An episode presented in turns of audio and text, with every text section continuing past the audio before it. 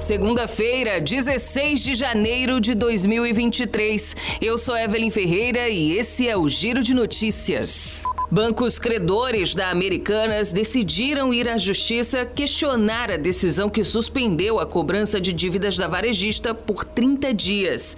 O primeiro recurso foi impetrado pelo BTG Pactual, que tem créditos de quase 2 milhões de reais com Americanas. O pedido, porém, teria sido negado pelo desembargador de plantão Luiz Roldão Filho, mas outros bancos devem fazer essa mesma tentativa ao longo dessa semana.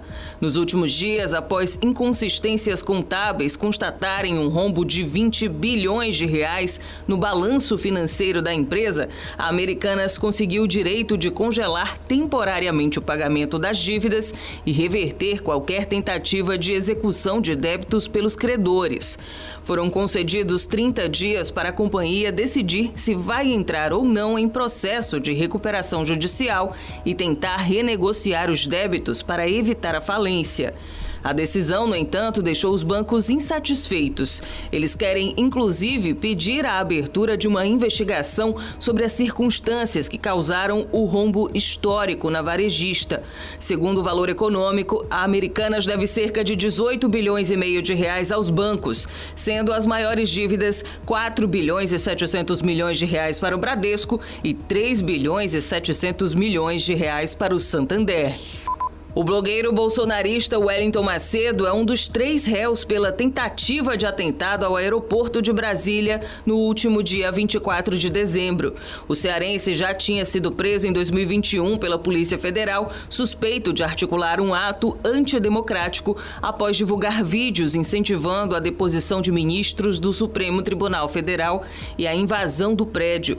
Além de Wellington, Alain Diego dos Santos Rodrigues e George Washington de Oliveira Souza Souza são acusados de envolvimento no plano de instalação de uma bomba próxima a um caminhão de combustível no aeroporto de Brasília.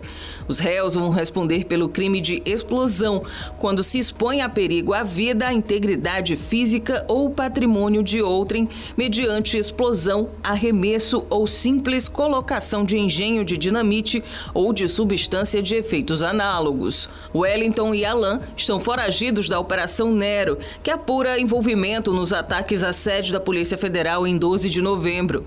Wellington Macedo usa tornozeleira de monitoramento e vinha publicando diversos vídeos no acampamento em frente ao QG do Exército. Ele chegou a pedir dinheiro a seus seguidores para continuar a mobilização em frente ao edifício militar. Um mapeamento da Associação Brasileira de Energia Solar Fotovoltaica mostra que o Ceará ultrapassou 49 mil conexões de geração própria de energia solar em telhados e pequenos terrenos. A região possui 533,4 megawatts em operação nas residências, comércios, indústrias, propriedades rurais e prédios públicos.